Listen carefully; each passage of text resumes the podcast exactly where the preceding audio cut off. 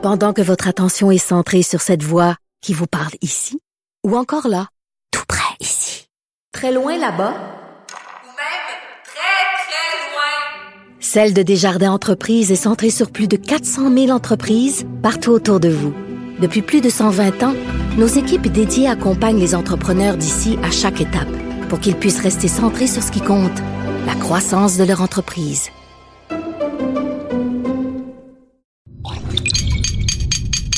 Cube Radio. Il connaît tous les dessous de la politique. L'économie, la santé, le transport. Il vous fait réfléchir, il vous fait comprendre. Il va au cœur des choses. Là-haut sur la colline. Cube Radio. Bonjour et bienvenue à La Hausse sur la colline. Non, ce n'est pas Antoine Robitaille, mais bien Jean-François Gibault qui vous parle parce que malheureusement notre ami Antoine est malade. Alors comme Antoine aime bien nous mettre ses petites musiques, ben on lui en a prévu une, nous aussi. Je suis malade, complètement malade. Quand ma mère sortait le soir et qu'elle me laissait seule avec Alors Antoine, si tu nous écoutes avec ta petite eau chaude et ta bouillotte, nous te saluons. Et euh, nous commençons donc cette euh, émission. On aura à 13h15 euh, Catherine Fournier, la députée du Parti québécois. Ensuite, à 13h30, ce sera Joseph Facal qui sera notre invité, donc le chroniqueur euh, bien connu. Et on termine ça avec Dave Noël, au, avec le thème des chiffres de l'histoire. Mais d'abord, comme d'habitude, notre équipe de vadrouilleurs. Trois vadrouilleurs aujourd'hui. D'abord, François Cormier, Charles Le Cavalier et Patrick Belrose. Je commence avec euh, François, puisque François, tu es... Ah oui. Ah oui. La petite chanson. Ben oui.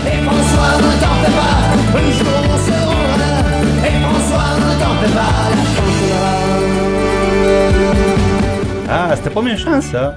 Quand même. Quand même. Et François, donc, première, euh, disons, euh, réunion d'importance politique du Parti libéral en fin de semaine. Et, euh, En bon, catimini. En, ben, en catimini, sauf que finalement, ben, TVA était là, comme on dit.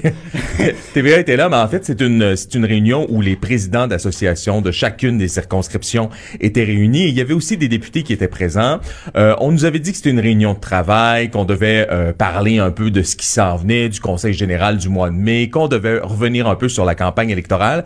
Mais oh surprise, dès le début de cette réunion, quelqu'un s'est levé, euh, Monsieur Mackenzie de la circonscription de Huntingdon, pour demander un changement à l'ordre du jour et deviner quel était ce changement.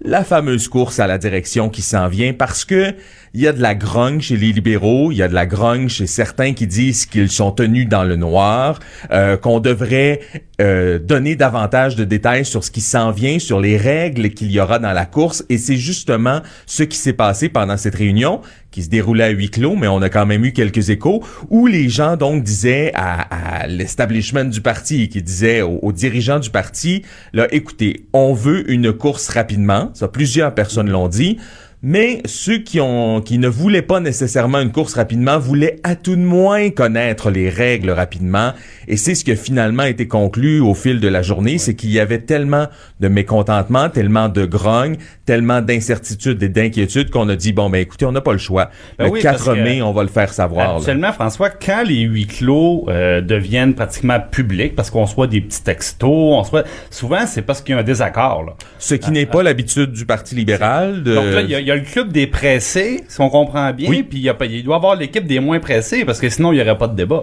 C'est ça. Il y a, en fait, il y, a, il y a plusieurs items qui rentrent en ligne de compte. Euh, vous savez qu'il y a une élection fédérale qui s'en vient à l'automne.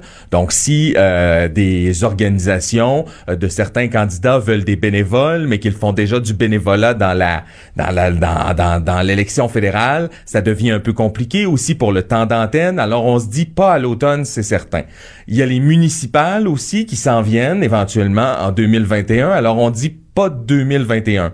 Mais entre les deux, ce serait peut-être plus réaliste. Donc, euh, il y en a plusieurs qui disent on devrait faire connaître les règles euh, au mois de mai. Ça, c'est déjà annoncé. Mais euh, tenir la course comme dans un an, si vous voulez, au printemps, hiver, printemps de l'année prochaine. ça, c'est le c'est le club des plus pressés, je vous dirais. Et sinon, on dit dans deux ans. Évidemment que la question qui se pose, c'est c'est à l'avantage de qui? Y aller Ben, rapidement? c'est sûr que les, les pour d'éventuels candidats à l'externe, c'est plus difficile si ça va plus vite. C'est ça. Donc, pour des gens qui sont à l'externe, à l'extérieur du parti, si on veut les attirer, des gens qui ne siègent pas actuellement à l'Assemblée nationale, il est certain que le plus tard possible serait le mieux. Par contre, pour un André Fortin, pour une Dominique Anglade, euh, peut-être pour une Marois Risky, euh, on se dit que le plus tôt c'est le mieux, justement pour éviter qu'il y ait de ces candidatures de l'extérieur. Euh, mais là, euh, ce qu'on comprend donc, c'est que les règles, elles seront là le 4 mai. On en saura davantage, mais il n'y avait pas moyen de savoir si ça allait rapidement, ça allait aller rapidement pour cette, Là, cette parlant d'éventuels candidats de l'externe, bon, longtemps, ça a été le nom d'Alexandre Taillefer qui circulait. Là, je pense qu'il y a un... C'est terminé. C'est terminé. Oui. Euh, Est-ce qu'il y a d'autres noms qu'on entend dans les corridors sur d'éventuels candidats de l'externe? Non, honnêtement, il n'y a pas d'autres noms. Tout le monde parle de candidats de l'externe sans nécessairement nommer de candidats potentiels. Euh, je ne sais pas si euh, les libéraux euh, ont quelques noms en tête, mais assurément que ça ne circule pas en ce moment dans les corridors. Là, non. Excellent. Mais bon, sûrement qu'il y en aura un peu plus tard. Donc, on verra si on prend la- la- le calendrier plutôt, plutôt court Mais ou tant, plutôt tant, long. tant que M. Legault est en lune de miel, il y a personne qui a envie de s'en aller dans une course euh, pour devenir son adversaire éventuel. Alors, est-ce qu'il est pas mieux d'attendre euh, qu'il euh, baisse dans les sondages, que ça aille un peu moins bien pour son créer gouvernement? une distance avec, dans le fond, le, le, le, le bilan de, de l'ancien gouvernement aussi. Exactement, voilà. Puis le, bon, à suivre, à suivre. Merci François. Ça fait plaisir. Maintenant, je me retourne vers Charles Le Cavalier. Alors, on Bonjour. écoute ta petite musique, Charles. Parle-nous de toi. On voudrait bien savoir ce qui se passe. Si t'es l'endroit. Je pourrais la mettre comme sonnerie de cellulaire. Ben, ça serait pas mauvais. Alors, sous c'est un, un air aussi joyeux, Charles, tu veux nous parler plutôt du registre des armes à feu parce que euh, on s'est rendu compte qu'il y avait peut-être une petite lacune dans l'application du registre là, qui est toute récente. là. On, on en a parlé euh, la semaine dernière, mais c'est- pas arrangé. hein. Puis je vous explique rapidement. La semaine dernière, on s'est rendu compte que la loi euh, du registre de l'immatriculation des armes à feu n'était pas appliquée par les agents de la FON. Là, il y a une note interne qui avait été di- diffusée dans- sur les médias sociaux. Et là, on pensait que le nœud du problème, c'est que les agents de la FON n'avaient pas accès au registre, aux données, dans le fond, donc ne pouvaient pas vérifier si une arme était immatriculée ou non.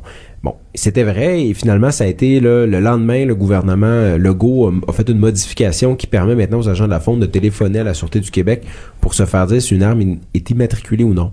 Mais là, il y a un deuxième problème, en fait, c'est qu'ils ne peuvent pas donner de ce qu'on appelle un ticket, ils ne peuvent pas donner de contravention. Pourtant, c'est prévu à la loi qu'une personne qui a, une arme qui est non imma- immatriculée peut Une- avoir une une amende de sanction. 5, Ah une oui. sanction de 500 à 5000 dollars et une personne un peu comme le permis de conduire, il faut tout le temps l'avoir avec soi. Une personne qui ne peut pas produire son son permis son, numéro d'immatriculation peut avoir un ticket de 50 à 100 dollars. Ça devait pas être gravé sur les sur les armes, ça, les numéros. Euh, je, de- je pense que ça, ça a changé, par exemple. Ça a parce été que- abandonné, Ouais, le, le- de buriner sur les Ouais, armes, parce qu'il y a des, collectionneurs d'armes anciennes qui disaient, ben, ça n'a pas, de- pas bon sens que j'aille buriner un numéro sur une arme qui a une valeur parce qu'elle est Donc, il très faut avoir le papier. Mais il faut avoir le papier, un peu comme euh, permis de chasse, permis, tu sais, les gens qui vont à la pêche, il faut toujours avoir le permis de pêche avec soi. Si on le laisse dans l'auto, c'est pas bon, parce que quand être dans le chaloupe, tu dis j'ai pas de permis dans l'auto, ben, il est pas avec toi, donc tu peux avoir une, une amende pour ça. Mais justement, dans ces cas-là, l'agent de la fonte peut donner une amende. Mais dans ce cas-ci, ça n'a pas été prévu. Ça a été oublié, Ça a finalement. été, euh, ben, ça semble être un trou dans la loi. euh, et puis moi, je suis voir dans les... l'agent de la faune qui tombe sur un chasseur, ben, il peut, il peut sanctionner s'il a affaire à quelqu'un qui est en train de faire du braconnage. Exactement. Mais si la personne a simplement une arme qui est pas enregistrée, il fait quoi? Ben, je vois, c'est, c'est le, c'est, là est le nœud du problème, c'est-à-dire qu'il peut vérifier si l'arme était matriculée ou non. Et là, ce qu'on a expliqué la semaine dernière au gouvernement, c'est qu'en fait, il faudrait que la personne prévienne l'agent, prévienne les, le service policier euh, du territoire. Souvent, dans, le cas de la chasse, c'est la Sûreté du Québec. Donc, prévienne la Sûreté du Québec qu'il y a quelqu'un qui n'a pas enregistré son arme et il laisse à la Sûreté du Québec le loisir de donner la, la contravention ou non. Mais c'est en fait c'est tout le problème de cette loi-là le- parce que le ministre responsable de la loi, c'est le ministre de la sécurité publique. Mais en fait, les, les agents de la paix qui se retrouvent à, à vérifier si une arme est immatriculée, ou non, ben c'est bien souvent les agents de la faune Ben oui. qui relèvent Ben, du ministère ça. de la faune. Alors, Mais là, est-ce qu'ils doivent appeler les. Est-ce, est-ce qu'il peut constater l'infraction ou il faut carrément qu'ils prennent un petit café ensemble le temps que le policier arrive? Ben voilà, en ce moment, le gouvernement n'a pas de réponse, ce qui est un peu troublant parce que la loi, elle est en, aujourd'hui, là, il faut y avoir son arme immatriculée. Bon, là, on nous dit, c'est pas trop grave en ce moment, là, on le voit à l'extérieur, euh, tempête de neige par-dessus tempête de neige, il y a pas beaucoup de chasseurs euh, au petit gibier, là, même si la chasse au petit gibier est encore ouverte. Mais, euh, si je me si je comprends bien, c'est en avril, c'est la dinde sauvage, une chasse de plus en plus populaire. En mai, la chasse à l'ours. Donc, euh, la, la chasse va commencer, là. Il faut que le gouvernement aligne ses patins et Fournissent puisse- des réponses. parce que c'est c'est c'est pas très sérieux, on va se le dire là. Ben, c'est exactement comme si le service de police de la ville de Montréal devait appeler la SQ pour donner un ticket Voilà. et attendre des agents de la SQ. Ça aurait pas de bon sens. là. de Ce, bon sont, ce sont des policiers en bonne et due forme, les agents. Là, je, veux Ben ouais. C'est des agents de la paix, ils sont armés, euh, ils Mais font on, on sait qu'il y a bon, il y a un message qui est envoyé qui disait si vous êtes propriétaire d'armes puis que vous n'avez pas respecté le délai maximum pour vous inscrire, ben à moins d'aller à la chasse, vous pouvez le faire par après, vous aurez pas trop d'ennuis. Est-ce que dans le fond, on devrait pas comprendre que le gouvernement qui veut éviter de- d'attiser la grogne euh, a pas donné toutes les dents possibles à la loi C'est Ben, vraiment un oubli ça? C'est une bonne, bonne question. En même temps, je, je- je mets la situation à l'inverse. Si tu n'immatricules pas ton véhicule, si ton véhicule n'est pas immatriculé, mais que tu circules pas sur la voie publique, tu n'auras pas d'amende pour ça. Tu sais, à un moment donné, les policiers vont pas aller commencer à faire des saisies chez les gens pour vérifier si un arme est immatriculée ou non. Le problème, c'est que si tu vas dans le bois pour aller à la chasse puis ton arme n'est pas immatriculée, puis que là, tu te fais inspecter, ben là, si, si l'agent n'a même pas le pouvoir de donner une contravention, c'est une vraie farce. Bon, il y a un pouvoir de saisie, c'est écrit dans la loi, c'est un peu absurde, mais la- l'agent de la paix, dans ce cas-là, il peut saisir l'arme, mais il peut pas donner de contravention. C'est ça. Alors, Puis bon, c'est- un peu plus compliqué aussi de se ramasser avec une arme à feu qu'il faut Et- sécuriser, qu'il faut Et, promener. et dernier petit point, je suis allé voir dans ce qu'on appelle les galets, dans, dans ça, c'est les, transcriptions des débats de l'Assemblée nationale. Exactement, dans les études article par article. Et l'article 9 qui précise là, les pouvoirs d'agents de la paix pour euh, inspecter l'arme prévoit rien pour euh, qui, comment donner l'étiquette. Alors, est-ce que les députés de l'opposition, est-ce que les députés du gouvernement ont bien fait leur travail? Je sais pas, peut-être que c'était vrai, c'était peut-être dans l'application fine de la loi au gouvernement, mais il y a eu aucune question de poser à ce Bon, sujet-là. ben, on, on devra attendre des réponses rapidement parce qu'évidemment, la saison de la chasse euh, s'en vient. Merci, Charles. Merci. Donc, je me retourne finalement vers euh, Patrick Belrose. Évidemment, Patrick, tu as ta chanson de Fernand qui t'attend. des roses, mademoiselle, Hein? Car j'ai rendez-vous. On a bien essayé de changer, mais on, est revenu à celle-là, Patrick. Non, on change pas un classique. On change pas un classique, euh, mais euh, bon, tout ça pourrait traduire un sujet, un sujet be- beaucoup plus sérieux. Donc, mourir dans la dignité, euh, il y a eu un procès, je pense, qui a connu son dénouement et euh, peut-être un petit recul de la CAQ dont tu voudrais nous parler ici. Pas, pas nécessairement un recul, juste, euh, juste on, on a voulu en fait mettre à jour une promesse de la CAQ de tenir une consultation publique non partisane sur l'idée d'élargir l'aide médicale à mourir. Depuis que l'aide médicale à mourir existe, on s'est dit ben, peut-être qu'éventuellement, il faudra aller vers la directive anticipée pour les gens, par exemple, qui souffrent d'Alzheimer, qui ont une démence. Excusez-moi.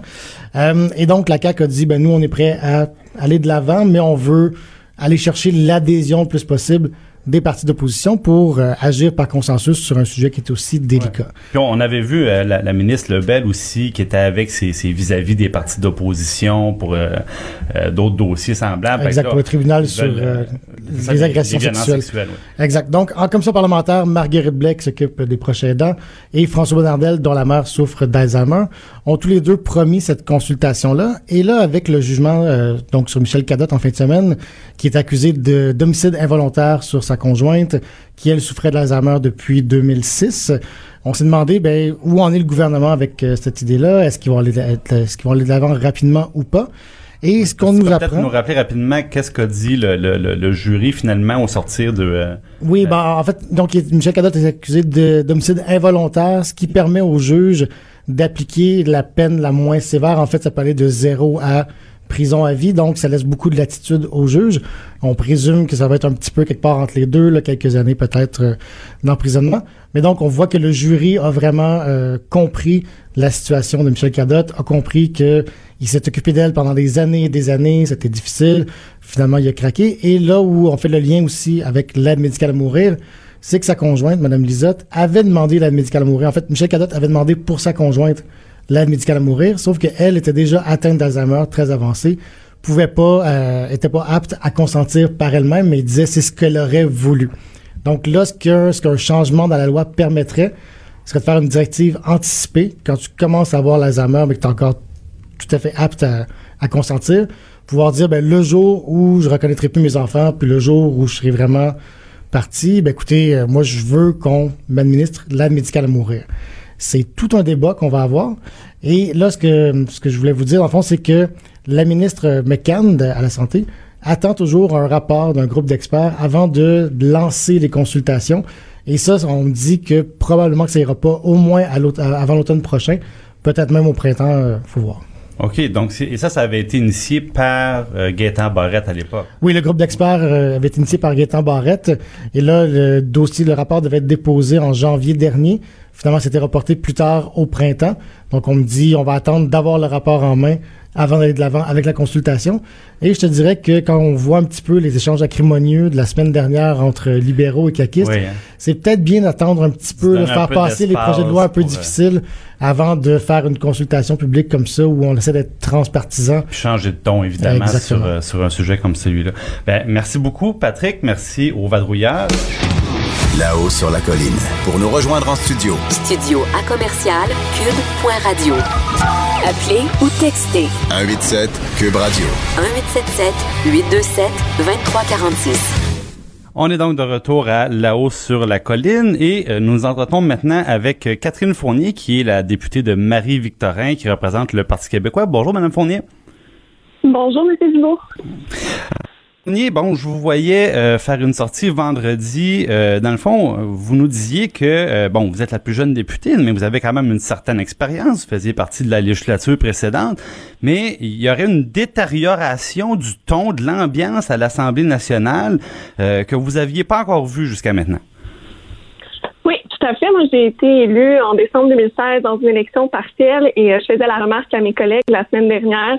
Vraiment, jamais, j'avais jamais vu euh, un tel climat à l'Assemblée nationale. Ça s'invectivait vraiment de, de part et autres, du côté du gouvernement, du côté euh, de l'opposition officielle. Alors, bon, nous, de notre côté, au Parti québécois, j'imagine que c'est la même chose pour euh, Québec solidaire. On voyait un peu comme les spectateurs de ce triste spectacle, je dirais, parce que, bon, il y a ce qu'on entend sur les micros de l'Assemblée nationale, mais il y a également ce qu'on n'entend pas. Et franchement, j'espère que la situation va se rétablir parce que les couteaux volaient très bas la semaine dernière. Oui, puis ce qu'il faut, euh, ce qu'il faut expliquer aux gens, c'est que des fois, c'est tellement acrimonieux, puis qu'il y a tellement de discussions, euh, disons, qui sont euh, à côté des échanges formels qu'on s'entend plus parler dans le salon bleu. C'est à ce point-là. Exactement, oui, tout à fait. Moi, je suis assise dans une rangée juste à côté des libéraux et franchement, parfois, j'ai de la difficulté à suivre les débats tellement les députés parlent fort, ils parlent en même temps que, par exemple, les, députés ou les ministres du côté euh, gouvernemental. J'entends moins évidemment les gens de, l'autre côté de la Chambre, mais je suis euh, certaine que parfois c'est c'est aussi fort là, que, que de mon côté. Ouais, puis est-ce que c'est des, sur des sujets particuliers que ça s'enflamme comme ça, ou c'est constamment, ou... Oui, parfois, en fait, c'est en réponse euh, aux, aux questions qui sont posées lorsque ça vient de l'opposition ou lorsqu'un ministre répond à la question euh, d'un porte-parole de, de l'opposition officielle. C'est euh, c'est les libéraux, par exemple, qui, qui commentent sa réponse en temps réel ou encore quand un député pose une question, il y a des députés qui parlent en même temps. Alors, c'est très déconcentrant aussi pour euh, la poursuite de la période des questions en Chambre. Oui. Puis là, bon, on sait que depuis que les débats ont repris, c'est beaucoup la question de l'immigration, puis M. Jolin Barrette qui euh, qui sont visés par euh, par l'opposition. Donc, c'est des sujets qui sont émotifs aussi là, à l'Assemblée.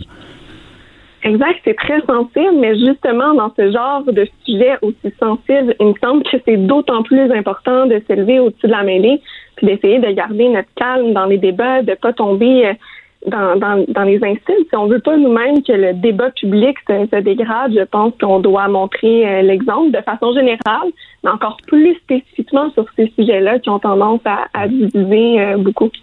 Parce qu'il y a énormément de cynisme, on le sait déjà, et euh, ben ça, c'est, c'est, c'est rien, c'est rien pour aider. Mais la grande question, c'est toujours la même chose. Hein, dans l'ancienne, euh, l'ancienne législature, donc avant les élections, il y avait déjà des réflexions sur qu'est-ce qu'on pourrait faire pour impliquer davantage les citoyens, pour essayer de faire en sorte qu'il y ait moins de, de, de, de, cynisme envers les, les élus. Maintenant, bon, on a un nouveau président, M. Paradis, qui lui aussi, bon, nous, euh, nous a fait des, des promesses pour essayer d'assagir, d'assagir tout le monde. Mais du, côté du québécois, ou vous-même personnellement, est-ce que vous avez des propositions en ce sens-là? Ben, je pense qu'il faut certainement étudier euh, la question. Suite à mes interventions de la semaine dernière, j'ai eu beaucoup de gens qui m'ont écrit, qui m'ont fait savoir que dans certains autres parlements à travers le monde, par exemple, pas, pas si loin chez nos cousins euh, français, il y a des règles qui existent qui font en sorte que les députés peuvent être pénalisés pour les mauvais comportements euh, en chambre.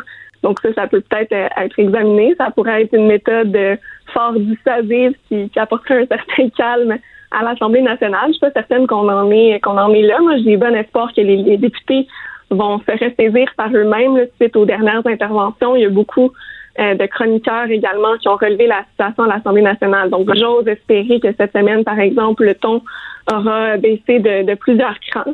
Mais c'est certain que si ça continue de se détériorer, je pense qu'il faut évaluer toutes les options. Voilà, parce que le, mais puis c'est un peu, c'est tout le monde hein, aussi qui euh, qui pêche un peu euh, chacun de son côté, parce que bon, je voyais ce matin, il y avait le, Claude Villeneuve, le, le, chroniqueur du journal à Montréal, qui disait dans le fond, ben les anciens ministres libéraux, ils le prennent pas, ils le prennent juste pas depuis avoir leur limousine, depuis avoir euh, une, une grande quantité d'employés à leur service, puis ils sont un peu aigris, mais en même temps, c'est comme s'ils prenaient pas note du résultat populaire. La CAQ de leur côté, ben ils se sont fait élire en, en répétant chaque jour que la population on avait assez des vieux partis puis de leur façon de faire. Sauf que, qu'est-ce qui arrive? Moi, j'entendais justement la semaine passée des questions que vous posiez concernant les trop perçus d'Hydro-Québec, parce que dans l'opposition, évidemment, on voulait que le gouvernement rembourse. Maintenant qu'on est au gouvernement, ben, ça nous tente plus de rembourser. Euh, les nominations partisanes, il devait pas y en avoir. Ben, finalement, ils en ont fait une, une liste quand même assez, euh, assez longue. Euh, il y avait des consultations parlementaires, là, où des groupes, dans le fond, quand ils sont pas d'accord avec le gouvernement, ben, ils sont mis de côté. Donc, la CAQ a mais vous aussi au Parti québécois, à la fin de la dernière session, empêché M. Legault, le premier ministre, de faire ses vœux de Noël. Euh, c'était pas votre meilleur, ça? je pense qu'effectivement, il y a eu une erreur à ce niveau-là. Moi, de ce que je sais, il y a eu beaucoup de, peut-être de communication plus difficile entre les bureaux euh, des leaders, mais c'est certain que personne qui a aucune formation euh, politique, une feuille de route parfaite à ce compte-là. On peut remonter aussi plus loin dans le passé. Moi, je ne dis pas qu'il y a eu des échanges très acrimonieux également entre les, députés du Parti québécois et des gens de d'autres formations euh, politiques, mais ça ne veut pas dire que parce que ça s'est passé avant que ça ne doit pas changer euh, maintenant. Et euh, comme vous le dites bien, effectivement, c'est qu'on voit davantage d'arrogance prendre place du côté du gouvernement. Ils ont été élus en promettant qu'ils feraient de la politique différemment. Au final, ce qu'on voit, c'est un peu une adoption des mêmes habitudes qu'avait le, qu'avait le précédent gouvernement. Puis euh, les libéraux, encore une fois, et ça a été la même chose en 2012 et 2014, n'ont pas l'air de saisir la pleine mesure de la défaite qu'ils, qu'ils ont subie. Puis c'est comme s'ils s'accrochaient encore au pouvoir et qu'ils étaient en fait très amers de l'avoir perdu, d'autant plus que cette fois-là, c'est pour un, un bon quatre ans. Puis disons que s'il continue avec cette attitude-là, je suis pas mal certaine que ça va durer plus que quatre ans. Ah, ça pourrait effectivement durer plus longtemps, mais euh, je pense que euh, on constate aisément aussi que il y a quand même quelques initiatives non partisanes. On parlait tantôt du côté de la justice, par exemple, de tribunal spécialisé pour les agressions sexuelles. Et bon, il y a des sujets qui s'y prêtent plus, mais à chaque fois, on voit que la population, à ce moment-là, apprécie le travail de leurs députés. C'est dans ce temps-là que les gens raccrochent un peu. Alors, moi, je pense que euh, il y a, surtout avec les jeunes de chaque parti, on, vient de le dire, tout le monde a un peu pêché par le passé, mais c'est un beau dossier, c'est une belle initiative. Euh, est-ce que vous avez pris contact avec d'autres personnes des, des autres formations politiques, peut-être d'autres jeunes comme vous, pour leur dire, hey, on essaye-tu quelque chose? On essaye-tu de changer un petit peu ces vieilles pratiques-là? Oui, mais c'est drôle que vous en parliez parce qu'effectivement, suite à mes interventions la semaine dernière, il y a d'autres jeunes députés euh, qui m'ont écrit pour me faire part qu'ils pensaient la même chose et des, gens de d'autres formations politiques. Alors certainement, on mettra ça à l'agenda. D'ailleurs, on a le cercle des jeunes parlementaires qui sera euh, officiellement créé au mois d'avril. Alors, c'est sûr que ça pourrait être parmi nos, nos, projets, nos, premiers euh, sujets de discussion parce qu'effectivement, on l'a vu autant dans le dossier des tribunaux pour les agressions sexuelles que, par exemple, à l'époque, mourir dans la dignité. Mais encore une fois, beaucoup de travail qui se fait même en commission parlementaire, qui n'est pas nécessairement visible dans les médias comme ces grands projets-là, mais se fait dans une très bonne atmosphère de collaboration. Mais malheureusement, c'est quand les caméras sont ouvertes, quand on, fait des points de presse ou quand vient le temps de la période de questions, on dirait que c'est toujours formaté d'un côté euh, spectacle. Puis moi, je ne dis pas qu'il faut rendre nos interventions intéressantes pour se faire entendre, mais je pense qu'il y a des façons de rendre ça intéressant sans tomber dans l'attaque personnelle, sans vouloir invectiver les autres, euh, rabaisser euh, les, oppositions, puis peut-être aussi avoir tendance à, critiquer avant même de saisir la pleine mesure d'une proposition ou d'un projet de loi. Ça aussi, je pense qu'il faut se questionner sur les sur les façons de fonctionner. Souvent, les députés de l'opposition, tout parti confondu, on va être appelé à réagir extrêmement vite suite à une annonce d'un d'un ministre, par exemple. Ça ne donne pas nécessairement le temps de faire vraiment une tête sur ce qui a été euh, proposé. On tombe rapidement en mode trouvons euh, la faille dans, dans le projet au euh, lieu de voir la façon de au lieu de voir de, de l'autre côté. Puis de se dire ben qu'est-ce qui est bon dans ce projet de loi? Puis qu'est-ce qu'on peut changer? Quels seront les, c'est ça. Puis en même temps il faut aller chercher la, faut aller chercher là, ce qu'on appelle du côté des médias la, la fameuse clip, c'est-à-dire résumer sa position en quelques secondes parce que au bulletin de nouvelles, ben on peut pas prendre cinq minutes pour expliquer son point de vue. Donc il faut que ça soit très court. Puis comme on veut avoir, bon, on préfère que, que ça soit nous qui soit retenu au bulletin de nouvelles, ben on y va de l'attaque la plus l'attaque la, plus punchée possible. Sauf qu'à un moment donné, ben il, ça, on tombe de l'autre côté où est-ce que ça devient justement euh, uniquement partisan, puis on tombe dans le plutôt que d'aller sur le fond des choses. Exactement, c'est vraiment un, un cercle euh, qui se produit. Euh, c'est une réflexion beaucoup plus globale sur ce qu'il faut avoir également, autant sur le, rôle euh, des parlementaires, sur comment ça fonctionne à l'Assemblée nationale en politique de façon générale, mais également du côté des, médias. Je pense qu'il y a cette réflexion-là que l'on doit intégrer parce que c'est certain que quand on a justement euh, cinq secondes, même je dirais euh, parfois deux, trois pour s'exprimer. C'est, très difficile de distinguer si on va pas dans, dans la phrase punch ou dans, ou dans l'attaque. Puis ça, c'est malheureux parce, que, moi, je suis convaincue que les gens veulent voir un côté plus positif, autant de la politique que de l'actualité de façon euh, générale. J'ai eu l'occasion personnellement de, de rencontrer beaucoup de jeunes dans les derniers mois, dans les cégeps, dans les universités. Puis c'était souvent la, la première chose qui revenait dans mes discussions, c'est à quel point il n'était pas intéressé en fait de, regarder par exemple ce qui se passait du côté des médias parce qu'il avait l'impression que c'était constamment négatif puis que la politique c'était seulement des attaques personnelles. Alors si on veut accrocher la jeune génération puis redonner confiance aux autres, ben il faut je pense changer cette image-là. Ouais, parce qu'il faut dire quand même, Madame Fournier, qu'il y en a un travail de fond qui se fait, mais il, est méconnu. Parce que, bon, j'ai été quelques années au Parlement, euh, le travail qui peut se faire en commission parlementaire, ça arrive souvent qu'on est sur un autre ton complètement, que c'est beaucoup plus constructif, euh, qu'on s'attarde au, euh, au, fond des choses. La très grande majorité des projets de loi est adoptée de façon consensuelle, mais c'est pas su. C'est ça, c'est ça le problème. Tout à fait. Comme je le disais, il y a beaucoup d'échanges qui se font, puis la majorité dans une atmosphère de, de, consensus. Les gens travaillent ensemble pour arriver au meilleur résultat possible pour la société euh, québécoise, même si on n'est pas nécessairement toujours d'accord avec les orientations. Il y a toujours moyen en commission parlementaire d'arriver à trouver euh, des, un certain, un certain compromis dans la mesure du possible. Puis les échanges se font bien. Puis ça, c'est le côté un peu méconnu de la, de la politique. Alors, je pense que tout le monde a une responsabilité de mettre ce travail-là de l'avant, puis peut-être de démontrer par les autres interventions qui sont faites que c'est ça qui se passe au final euh, au Parlement, puis que c'est pas vrai qu'on est toujours en, chicane, puis de pas monter ça en épingle non plus euh, dans les périodes où on sait qu'il y a davantage d'attention sur nous, comme la période des questions. Ben, exactement. Ben, écoutez, moi je pense que vous avez euh, là un, très beau dossier, une très belle cause, puis on vous souhaite la, meilleure des chances pour faire progresser les choses. Ça serait un très très beau gain. Donc merci beaucoup, Madame Fournier. Merci beaucoup, c'est beau. On dit souvent que les murs ont des oreilles. Nous, on a deux vraies oreilles à l'intérieur des murs du Parlement. De 13 à 14, là-haut sur la colline. Alors, nous sommes de retour à la hausse sur la colline et pour la suite, je m'entretiens avec euh, le chroniqueur Joseph Facal qui va nous parler de la situation européenne, plus précisément de l'Espagne. Bonjour, Monsieur Facal. Bonjour. Donc, le, le, une circonstance un peu particulière du côté de l'Espagne, c'est-à-dire que il est question de la, de la dans le fond, de, de, des, des, des restes de l'ancien dictateur Franco et d'un gros débat politique qui avait commencé, je pense même avant la dernière campagne électorale là-bas.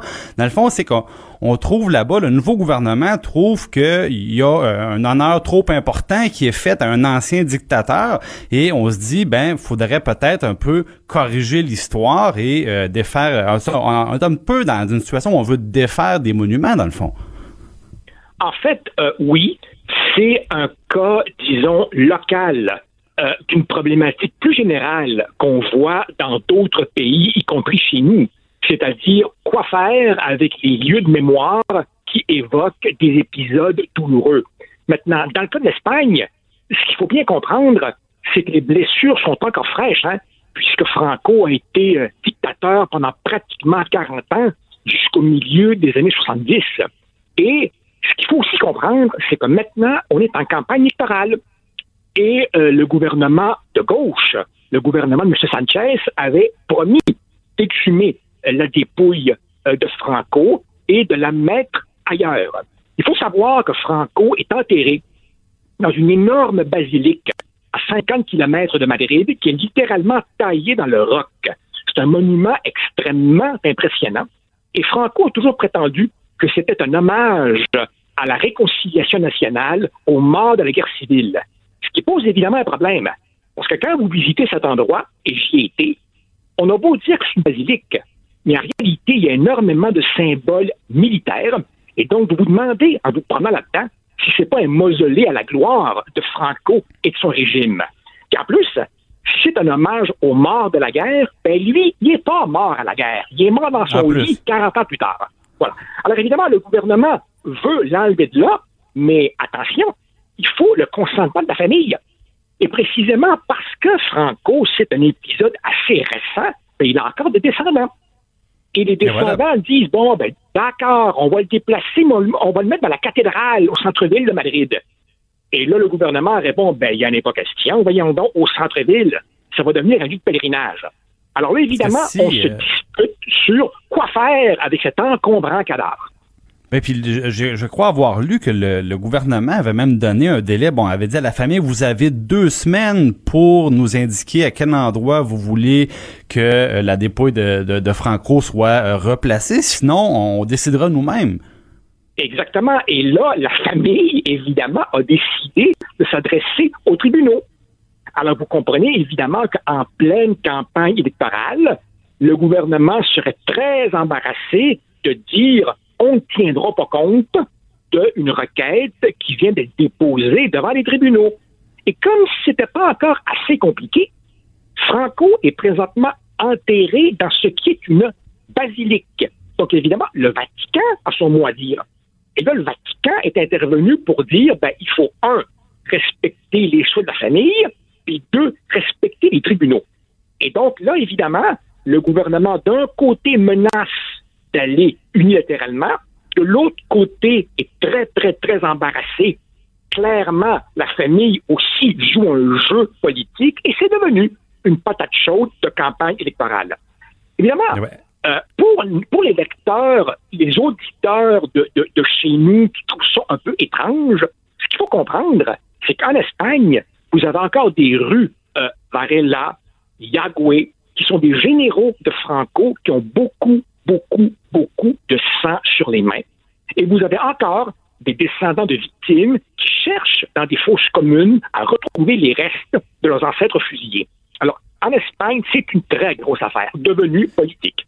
C'est ça, parce que, bon, vous le mentionnez, c'est un passé pas si lointain. Et si on, commence par Franco, ben, vous l'expliquez bien, c'est qu'il y aurait beaucoup d'autres éléments historiques à revoir ou à, repositionner pour un, peu, euh, ben, dans le fond, ce que selon certains, c'est de remettre à la place qui devrait être la sienne le passé euh, moins, moins montrable, dans le fond, de, de, l'histoire espagnole.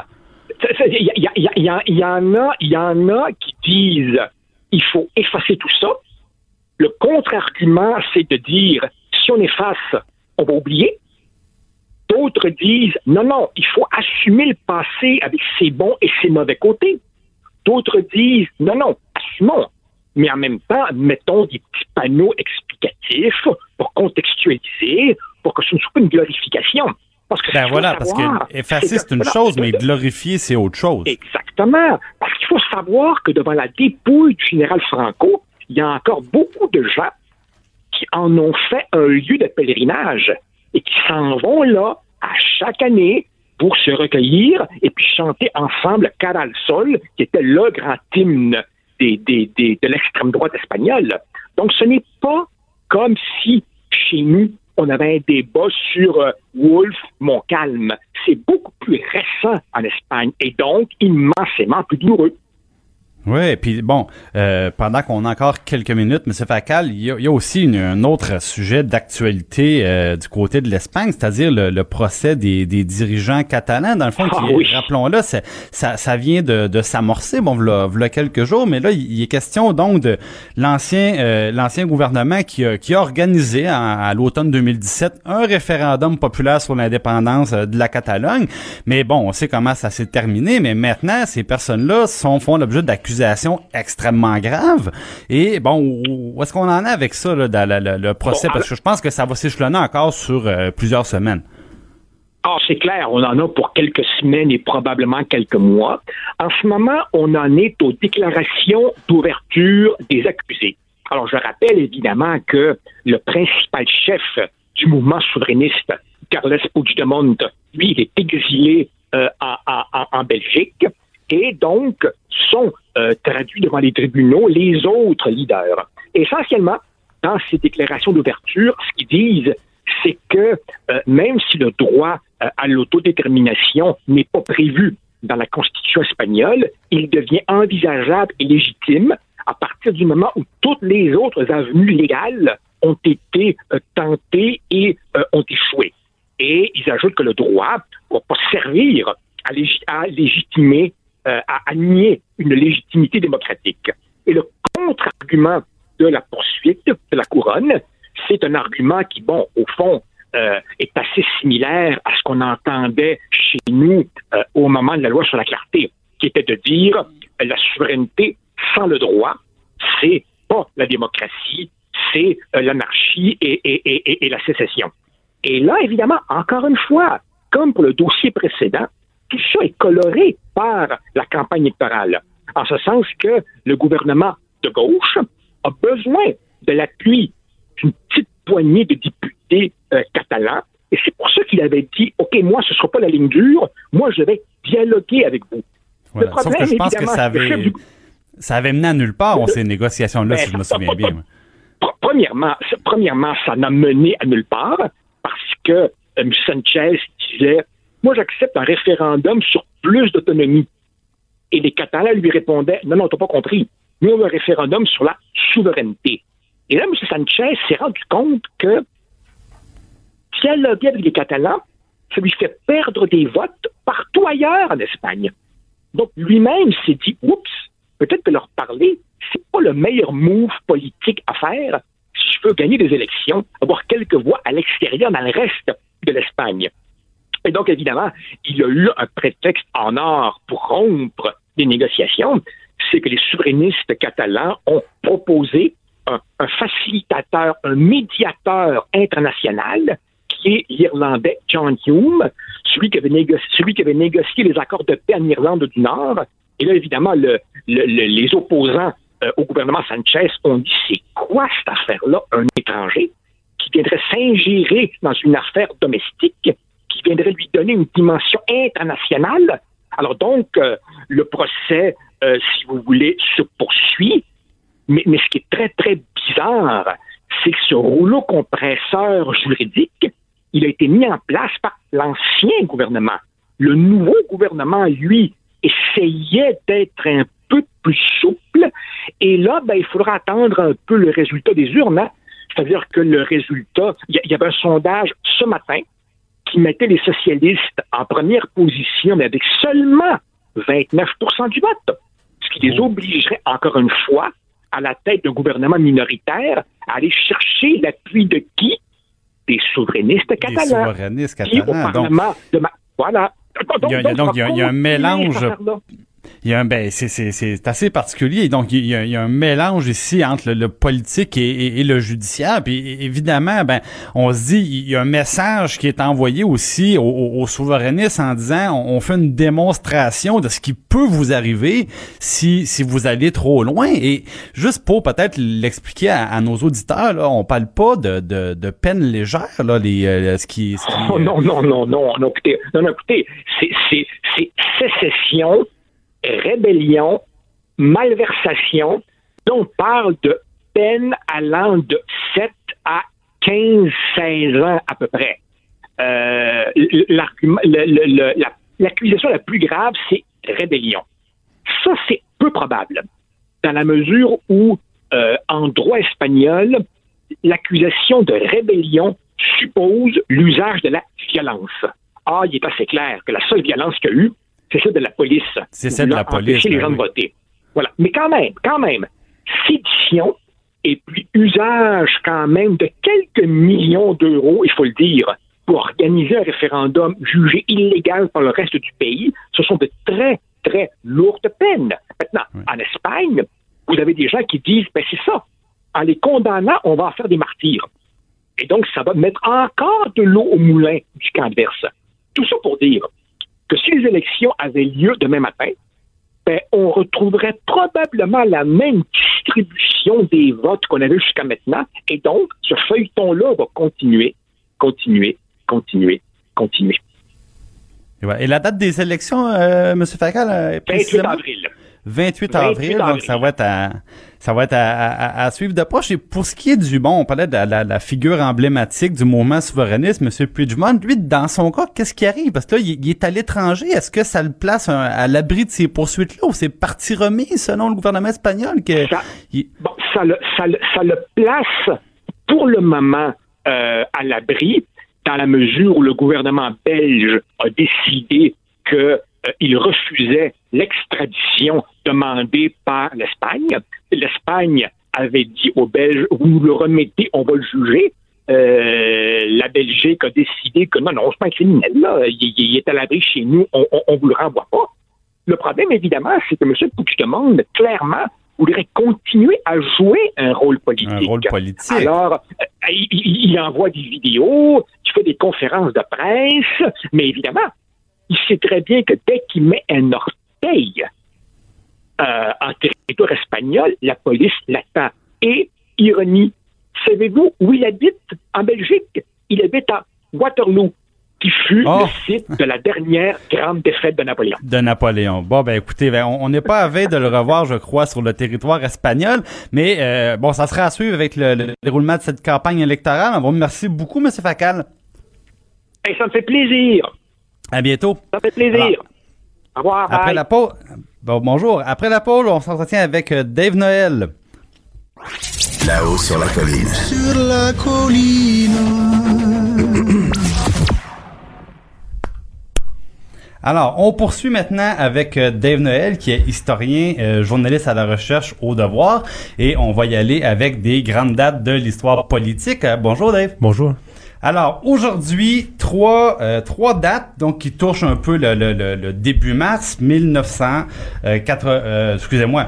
Euh, donc, on célèbre 116 ans, 7 ans et 92 ans. Je voulais pas vendre le punch.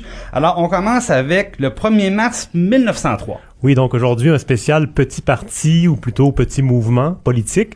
Donc, euh, le 1er mars 1903, c'était la fondation à Montréal de la Ligue nationaliste canadienne. Euh, donc, c'est pas à, à proprement parler un parti, mais c'est un mouvement d'idées qui avait été créé euh, par un, un groupe de jeunes avocats, de jeunes euh, journalistes aussi d'ailleurs.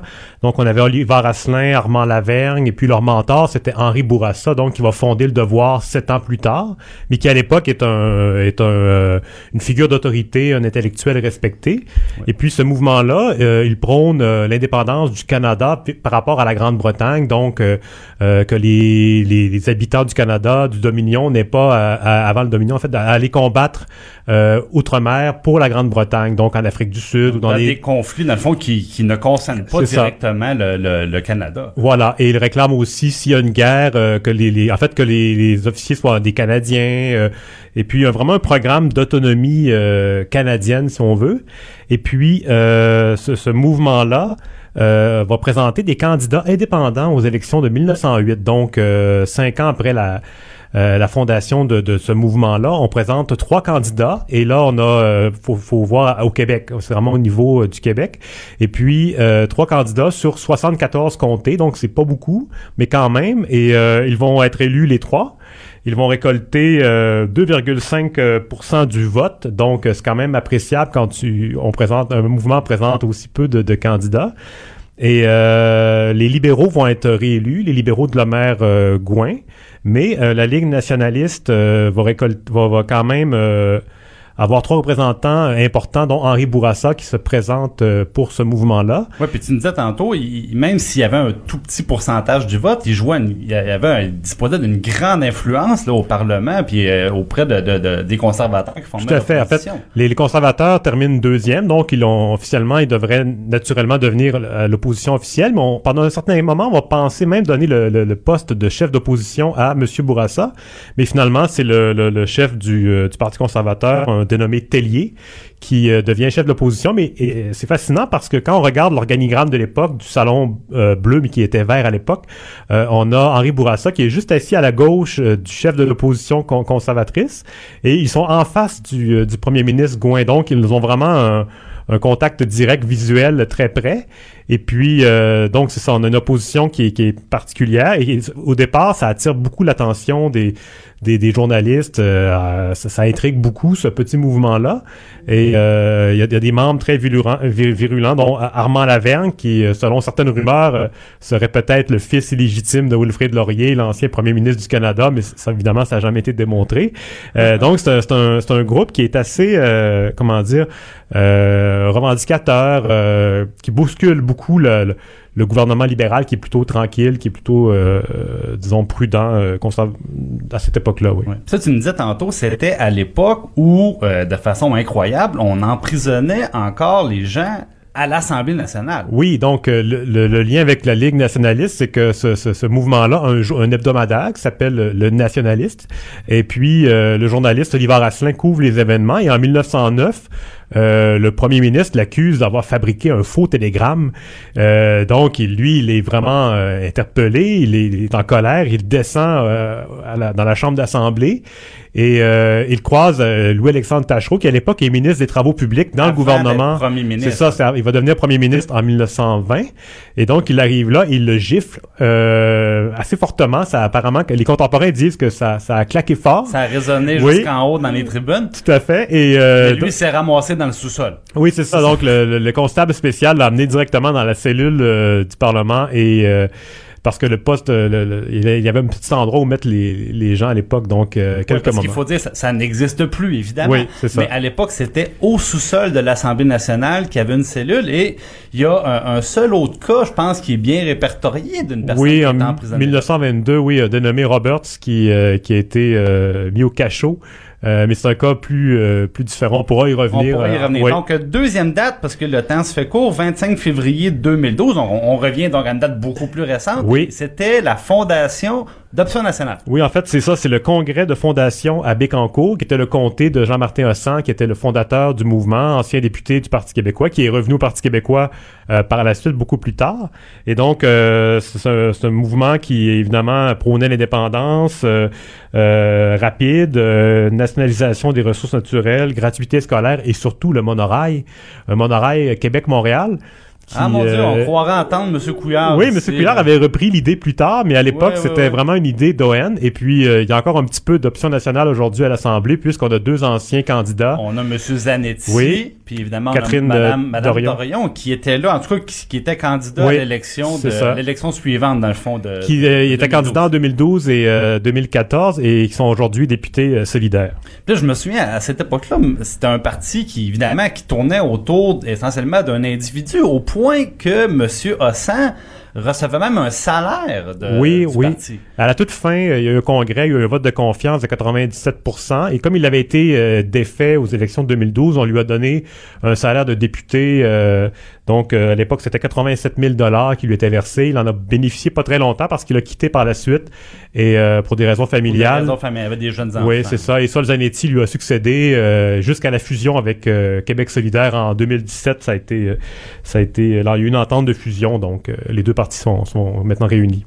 Très bien. Maintenant, la dernière date, et non la moindre, euh, 1er mars 1927. Qu'est-ce qui s'est passé à ce moment-là? Oui, d'ailleurs, j'aimerais dédier cette date à Antoine Robitaille, qui euh, Oui, peut-être nous, nous écoute, écoute, euh, passionné du Labrador. Donc, Oui. euh, en 1927, euh, le Conseil privé de Londres euh, tranche et euh, attribue le Labrador euh, au Dominion de Terre-Neuve. Ce qu'il faut savoir, c'est qu'en 1927, Terre-Neuve est encore un Dominion. Donc, euh, c'est seulement en 1952 que Terre-Neuve va devenir la dixième province canadienne. Donc, à l'époque, on a Terre-Neuve qui est sur le même pied que, Ter- que- que le Canada en, en entier.